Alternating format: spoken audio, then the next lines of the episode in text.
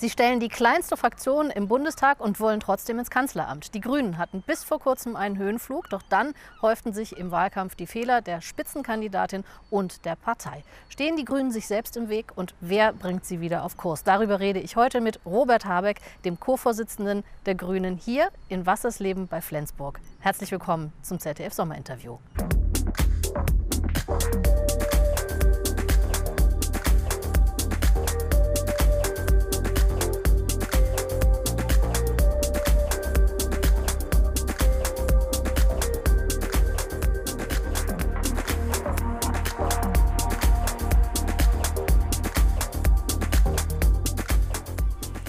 Hallo, Herr Habeck. Guten Morgen, willkommen in Flensburg. Willkommen beim ZDF Sommerinterview.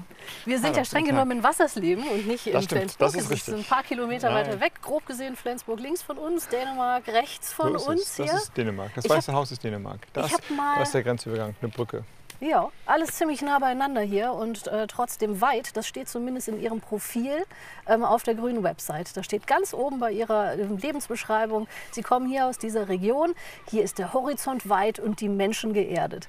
Wie oft brauchen Sie das eigentlich im Moment, diese Atmosphäre hier, um nicht zu verzweifeln über den vermurksten grünen Wahlkampf? Nein, das eine hat mit dem anderen gar nichts zu tun. Das ist schon Heimat hier für mich.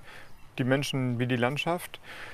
Und der grüne Wahlkampf hatte ein paar Probleme, aber er ist überhaupt das Gegenteil von dem, was Sie gesagt haben. Und ich freue mich auf den August und den September. Er hatte Probleme, vor allem jetzt zuletzt im Saarland. Ähm, da frage ich mich jetzt aktuell, da hat sich Ihre grüne Partei so zerstritten auf Landesebene, dass sie mit der Landesliste nicht mehr zur Bundestagswahl antreten darf. Was wählt da jetzt eigentlich ein grünes Parteimitglied mit der Zweitstimme für eine Partei? Tja, das ist äh, wirklich ein, eine bescheidene Situation. Für uns ist erstmal die Aufgabe, die Stimmen, die dort nicht eingesammelt werden können, zu verdoppeln und an anderer Stelle einzusammeln. Zum Beispiel hier im Norden. Mein Wahlkreis hier, Wahlkreis 1, ist so groß wie das Saarland.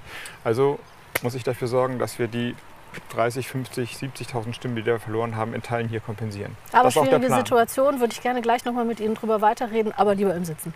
Bitte schön. Ich stehe und sitze, wie Sie wollen.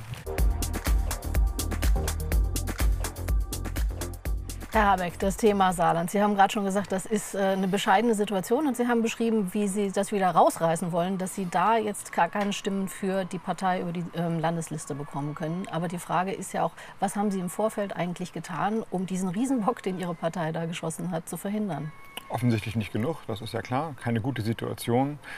Aber Fehlanalysen helfen jetzt auch nicht weiter. Deswegen muss das, was da im Saarland nicht möglich ist, einzusammeln, an anderer Stelle eingesammelt werden. Also ich wiederhole mich da an der Stelle. Die Aufgabe ist jetzt nach vorne zu schauen und einen entschiedenen, entschlossenen und erfolgreichen Wahlkampf an den Rest der Republik, die ja noch groß genug ist, zu Aber führen. sind Sie denn mal hingefahren oder jemand anders? Frau Baerbock vielleicht oder jemand aus der Parteizentrale? Wir hatten immer wieder Kontakt mit dem Saarland, aber offensichtlich haben wir es nicht geschafft und die Saarländer auch nicht.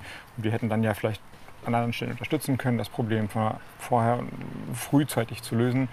Aber nochmal, das ist jetzt alles vergossene Milch. Jetzt muss nach vorne geschaut werden. Es ist ärgerlich genug. Also müssen wir sehen, dass wir an anderer Stelle umso besser sind. Ich frage deshalb nach, weil Sie mit einem so unglaublich hohen Anspruch in diesen Wahlkampf reingehen. Sie sagen ja, jetzt geht es um alles in dieser Schicksalswahl. Und ähm, Sie wollen als Grüne im Prinzip Deutschland, die größte Wirtschaftsnation Europas, komplett umkrempeln, wirtschaftlich und gesellschaftlich. Ganz hoher Anspruch an sich selbst. Da müsste doch die Voraussetzung sein, dass Sie so eine simple Aufstellung einer Landesliste hinbekommen, oder nicht? Habe ich ja schon jetzt, glaube ich, viermal gesagt. Ja, genau, es ist doof genug. Und entsprechend ist die Aufgabe, weil es so wichtig ist, ich meine, die, die Entscheidung, dass das Saarland nicht die Grünen wählen kann, ist zeitgleich gewesen mit der Nachricht, dass der Golfstrom kollabiert. Aber es ist ja Deswegen mehr ist die. Auf, Also die ist ja- Aufgabe jetzt tatsächlich die Dringlichkeit umso größer zu machen und den Erfolg an anderen Stellen deutlich zu erhöhen. Das ist ja mehr als doof. Es sieht ja jetzt so aus, als ob Sie auch schon einfache Sachen nicht organisiert bekommen. Dann ist die Frage, ob man Ihnen vertraut, wenn Sie Deutschland tatsächlich umorganisieren wollen. Davon handelt der Wahlkampf, dass wir deutlich machen, dass man uns vertrauen kann, dass wir anders als mitbewerbende Parteien wissen, was die Stunde geschlagen hat, wie dringlich die Situation ist und ähm, die Maßnahmen dafür auch bereit haben, während alle anderen sich in die Büsche schlagen. Ihre Probleme haben aber ja nicht nur mit dem Saarland angefangen. Sie sind auch vorher schon in den Umfragen nach unten gegangen. Sie lagen mal Kopf an Kopf mit der Union, teilweise sogar leicht davor. Das war im Frühjahr. Ähm, dann wurde Ihre Kanzlerkandidatin äh, nominiert. Nach einem kurzen Zwischenhoch sind Sie dann tatsächlich abgestürzt. Wer trägt eigentlich dafür die Verantwortung? Ich würde die Situation anders beschreiben. Wir sind bei um die 20 gestartet. Dann gab es dieses Zwischenhoch. Jetzt sind wir wieder bei um die 20. Klar, wir hätten auch woanders sein können. Aber wir haben noch immer eine sehr gute Ausgangsposition. Die äh, Union Union hat eigene Probleme, wir sind so weit nicht auseinander. Alles ist möglich. Wir müssen jetzt sehen, dass wir deutlich machen, und das scheint ja, wenn ich an Interviews denke, die ich diese Woche gegeben habe, noch nicht mal bei informiertem Journalismus angekommen zu sein, was die Dringlichkeit ist, wie sich das Wetter immer extremer gebiert, wie Leben und Freiheit von Menschen in Gefahr ist und dass wir jetzt handeln müssen. Wenn man sich die Umfragen äh, anschaut, dann trauen Ihnen die Leute vielleicht auch nicht zu, mit dieser Dringlichkeit umzugehen. Kämpfen Sie denn trotzdem noch um Platz 1? Wir sind bei 20 Prozent ungefähr in den Umfragen. Wir kämpfen um ein möglichst starkes Ergebnis und möglichst stark ist nach oben offen. Dann werden wir gucken, was daraus passieren kann. Also die äh, Ausgangslage ist ja im Kern so, sind wir bereit als Gesellschaft dem Gefühl, das wir, glaube ich, alle haben, dass es fragil ist, dass wir eine zerbrechliche Gesellschaft geworden sind, dass wir so nicht weitermachen können, auch konkrete Antworten dann folgen zu lassen. Und wenn es uns gelingt, die Debatte über die Antworten zu führen und nicht nur über ein genuscheltes, ja, müssen wir mal sehen, nicht zu viel davon, aber auch nicht zu wenig davon, und das soll dann Politik sein, dann haben wir alle Chancen. Bleiben wir erstmal bei Ihrer Partei und schauen mal, wie und wo Sie als Grüne genau kämpfen. Patricia Wiedemeyer hat das mal in schnellen 60 Sekunden zusammengefasst. Es lief alles rund, perfekt inszeniert, bis zur Kür der Kanzlerkandidatin. Liebe Annalena, bitte, die Bühne gehört dir. Schweren Herzens muss Habeck ihr den Vortritt lassen. Dabei hätte er nichts lieber gemacht, als Deutschland als Kanzler zu dienen, wie er später zugibt. Doch Baerbock macht einen Fehler nach dem anderen, vergisst Einkünfte dem Bundestag zu melden, schönt ihren Lebenslauf. Darüber ärgere ich mich, glaube ich, am meisten selbst. Sie weiß nicht, dass sie hier nicht im Oderbruch steht. Sie schreibt ein Buch voller Plagiate. Sie wird zunehmend nervöser. Scheiße! Die Quittung folgt prompt. Nach kurzzeitigem Höhenflug in den Umfragen sinken die Grünen wieder auf etwa 20 Prozent. Aber auch Habeck sorgt für negative Schlagzeilen mit seiner Forderung nach Rüstungsexporten in die Ukraine. Und im Saarland wird nach parteiinternen Querelen die grüne Landesliste nicht zur Bundestagswahl zugelassen. Habeck versucht im Wahlkampf zu retten, was zu retten ist, fügt sich in seine Rolle als Mann hinter Baerbock, eine Rolle, die ihm nicht wirklich gefallen dürfte. Herr Habeck, wenn Sie sich das so anschauen, wie schwer ist das eigentlich für Sie, ähm, der Frau, der Sie unterlegen sind, jetzt beim Scheitern zuzuschauen? Das ist die falsche Beschreibung und ich füge mich auch in gar keine Rolle. Ich habe eine Rolle, es ist eine Rolle, die mich vollständig ausfüllt und es ist eine gute Rolle. Ich kämpfe für ein starkes grünes Ergebnis, wobei ehrlicherweise das grüne Ergebnis ist nur es geht gar nicht um die Grünen in diesem Aber es Wahlkampf. geht auch um es geht, Vertrauen es geht um darum, dass die Gesellschaft entlang der Analysen der Wirklichkeit handlungsfähig wird. Und das sind wir nicht. Und dafür bin ich in die Politik gegangen. Ich sehe die Notwendigkeit. Ich bin voll erfüllt mit der Aufgabe. Und da gibt es überhaupt gar, keinen, äh, gar keine Abstriche zu machen. Gar wenn, nicht. Wenn Sie das Ich so beschreiben, die Wahlkampf. Dringlichkeit der Lage, die haben Sie jetzt schon ein paar Mal betont. Ähm, das sagen ja Sie auch auch immer wieder im, im grünen Wahlkampf. Ihnen geht es ja quasi um alles. Bei Ihnen geht es buchstäblich ums Überleben der Menschheit. Wenn das wirklich so ernst ist, müssen Sie dann nicht sagen, dann ist jedes Mittel recht, um ins Kanzleramt zu kommen, auch der Austausch der Kanzlerkandidatin Baerbock gegen einen Kanzlerkandidaten Habeck? Nein, das ist keine Debatte. Es geht darum, dass der, der, der Zustand der Gesellschaft, gar nicht nur des Klimas, das Klima ist letztlich ja das Klima. Wir retten ja nicht das Klima, weil das Klima so schön sein soll, sondern der Zustand der Gesellschaft fragil ist. Wir haben das in Nordrhein-Westfalen und Rheinland-Pfalz gesehen. Südeuropa brennt. Wir haben Temperaturen um die 50 Grad in Kanada und Nordamerika gehabt. Das und die heißt, und Verantwortung das heißt, für Gegenmaßnahmen übergibt man einer Person. und die Verantwortung dafür ist, eine politische Mehrheit zu erringen, die entsprechend der Dringlichkeit der Situation auch handlungsfähig wird. Und dafür Die Sie- kämpfen wir. Die politische Mehrheit, die Sie nach äh, Zahlen eher bekommen würden, wenn Sie an der Spitze ähm, stehen, das sagen zumindest die Umfragen. Bei der Beurteilung nach Sympathie und Leistung stehen Sie auf nur drei Plätze hinter Angela Merkel, während Frau Baerbock im Minusbereich rangiert. Und 68 Prozent der Deutschen ähm, sagen, Frau Baerbock ist nicht geeignet fürs Kanzleramt. Warum hatten Sie denn damals nicht den Mut, sich gegen die Frauenkarte, die Frau Baerbock gezogen hat, durchzusetzen? Frau Baerbock ist geeignet fürs Kanzleramt und unsere Aufgabe ist, dafür zu sorgen, dass die Grünen stark werden und dann da werden wir gucken, was dabei rauskommt, wie stark wir werden. Sie haben noch sieben Wochen, um äh, da was rauszuholen. Ähm, ich höre jetzt in Ihrem Wahlkampf sehr viel von Mut und Entschlossenheit. Frau Baerbock hat äh, gestern oder vorgestern anderen Parteien Hasenfüßigkeit beim Thema Klima vorgeworfen. Das ist ähm, die milde Umschreibung. Ich hätte andere Worte gewählt. Die Frage ist natürlich auch bei Ihnen, wie viel Mut haben Sie? Und zwar nicht nur beim Thema Klima, sondern zum Beispiel auch beim Thema Corona. Jens Spahn hat jetzt gerade die Debatte wieder belebt mit einem Vorschlag, dass man Ungeimpfte von bestimmten Aktivitäten ausschließt. Wenn Sie an die Regierung kommen sollten, würden Sie das tun? oder nicht? Das geht nicht darum, Ungeimpfte auszuschließen. Es geht darum, Geimpften ihre Grundrechte und ein freies Leben zurückzugeben. Beziehungsweise jetzt im Sommer geht es ja ganz gut, das auch im Winter und im Herbst durchzuhalten. Da, da machen Sie sich jetzt aber eine Antwort vorbei. Was nein, machen Sie mit den Ungeimpften? Dürfen die rein zum Konzert oder nicht? Ich war einer der Ersten, der das gesagt hat. Es wird einen Unterschied geben im Zugang von Rechten und in der Freiheit des Lebens zwischen Geimpften und Ungeimpften. Und zwar werden die Geimpften solange das die Gesellschaft und das Gesundheitssystem tragen kann, mehr Rechte haben. Das ist völlig eindeutig. Das passiert automatisch. Ich habe gestern einen schwerkranken Menschen in einem Hospiz besucht und da durfte ich nur rein, wenn ich geimpft war. Das heißt, Ungeimpfte wären da nicht reingekommen. Das entscheiden die Privaten teilweise selbst. Das geht ganz automatisch in diese Richtung. Und das ist auch richtig so man hat das Recht, sich nicht impfen zu lassen, aber man hat nicht das Recht, dass alle Geimpften und der Rest der Gesellschaft und die Kinder dann Rücksicht darauf nehmen, weil man sich selbst entschieden hat, sein eigenes Leben und die Gesellschaft zu gefährden. Sie sind als Grüne im letzten Jahr dafür kritisiert worden, dass Sie zu viele Maßnahmen der Bundesregierung und der Bundesländer einfach mitgetragen haben, sich oft enthalten haben. Jetzt ähm, setzen Sie sich ein wenig ab. Winfried Kretschmann hat gerade zum Thema Impfpflicht gesagt, im Extremfall ja. Die Bundesregierung schließt das kategorisch aus. Sie sagen auch im Extremfall ja. Wann tritt denn dieser Extremfall Extremfall ein?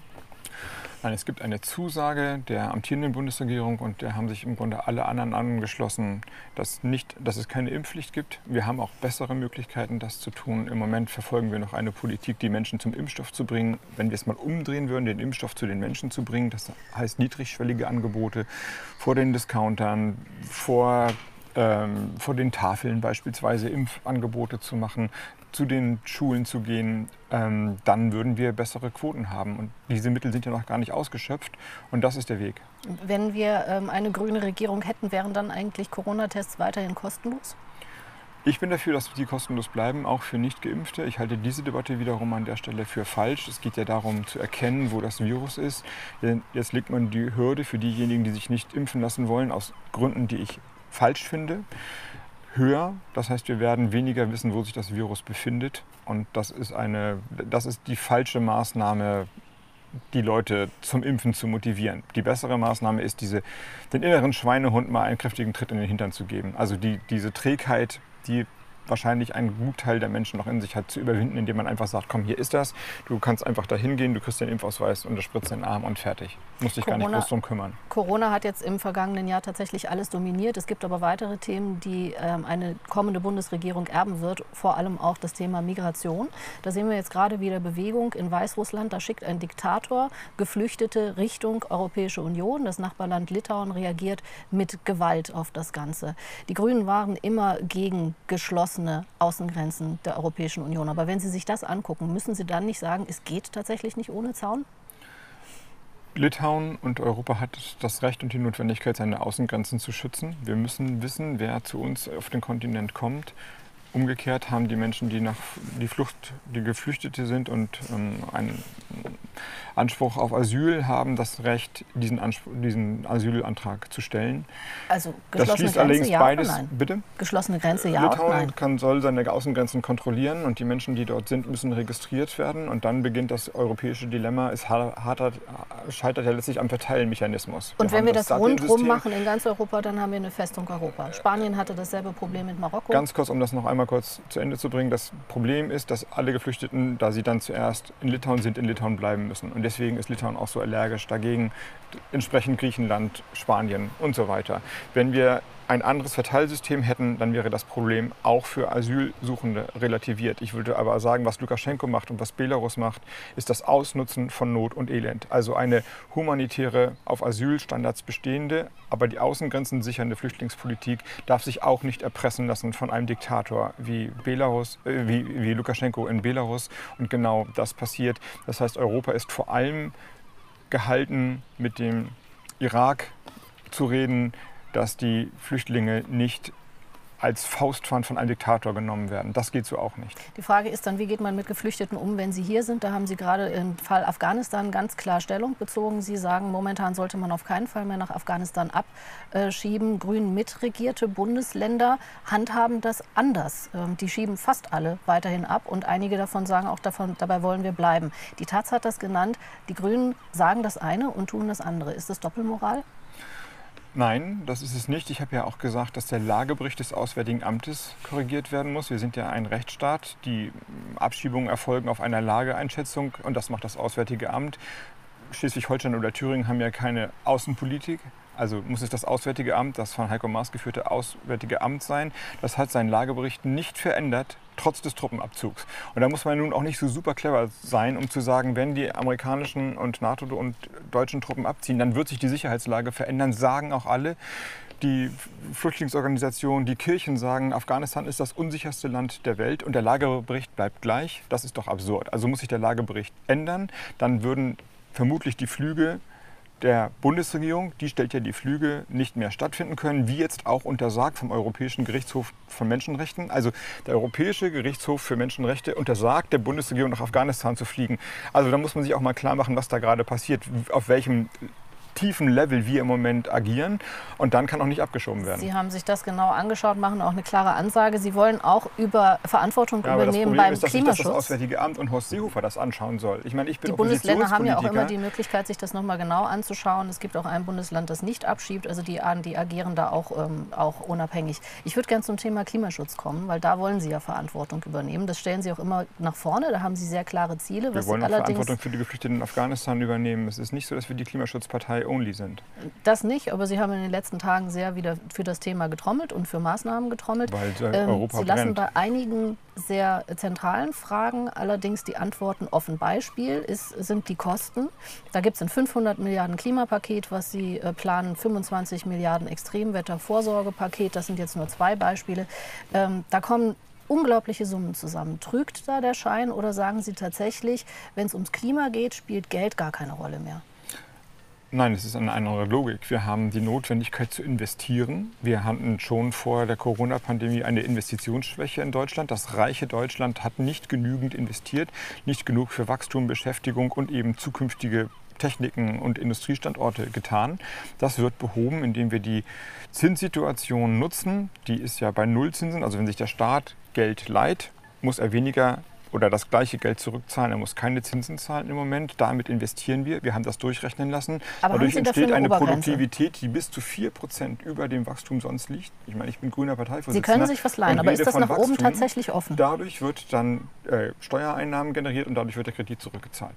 Das ist ähm, ein super System, das übrigens ähm, bejaht wird von der deutschen Wirtschaft, von den deutschen Banken, von der deutschen Wirtschaftswissenschaft. Also insofern ist das ähm, klar durchgerechnet und klar beantwortet, während und alle anderen. Setzen Sie sich ein Enddatum dafür? Setzen Sie sich ein Enddatum und sagen, irgendwann muss man tatsächlich wieder zur Schuldenbremse zurückkehren?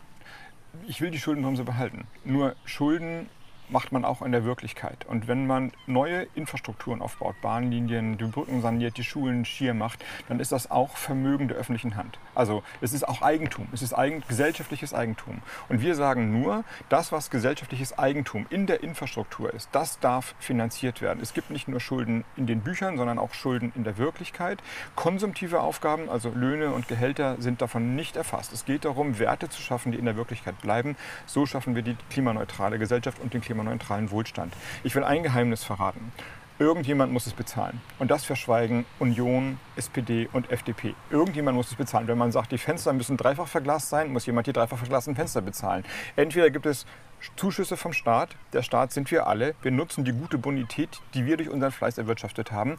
Oder die Vermieter oder die Mieter müssen es bezahlen. Also die anderen Parteien sagen, die uns dafür angreifen, bleiben wir bei Ihnen. die Privatpersonen und die Unternehmen hier, müssen es bezahlen. Heute sitzen Sie hier und wir bleiben gerne bei Ihnen. Wir sagen, wir zahlen es gesellschaftlich solidarisch. Es ja, aber Sie, die anderen Sie, drucken Sie sich weg vor der Frage, bezahlt werden muss es. Das hilft mir alles nichts. Und Sie, Sie bereiten sich darauf vor, Sie würden sehr gerne mitregieren. Es sah auch lange Zeit so aus, als ginge kein Weg daran vorbei, dass die Grünen in einer Bundesregierung sitzen. Jetzt sind die Zahlen andere. Es könnte sein, dass Sie es nicht schaffen. Und ich habe einen interessanten Satz von Ihnen heute in der Frankfurter Allgemeinen Sonntagszeitung gelesen. Sie haben gesagt, nochmal mit ähm, Blick auf das Spitzenteam und die Kanzlerkandidatin. Wir haben die Aufstellung so gefunden und jetzt sehe ich meine Aufgabe darin, die diese Aufstellung möglichst erfolgreich über die Ziellinie zu bringen. Geht Ihnen eigentlich manchmal der Gedanke durch den Kopf, Sie könnten diese Ziellinie, den Einzug ins Kanzleramt verpassen und Sie persönlich tragen dann die Verantwortung dafür? Das Kanzleramt war nie ein Selbstzweck. es war Symbol dafür, dass die Gesellschaft nicht mehr von den ehemals sie tragenden Parteien Union und Sozialdemokratie repräsentiert wird. Und insofern haben wir den Anspruch, ums Kanzleramt zu kämpfen. Und vor allem geht, geht, es aber darum, in die Regierung zu kommen. Ich meine, stellen Sie sich vor, jetzt mal nur negativ gesprochen, was passieren würde, wenn wir weitere vier Jahre so agieren würden wie die letzten 16 Jahre in all den großen Bereichen.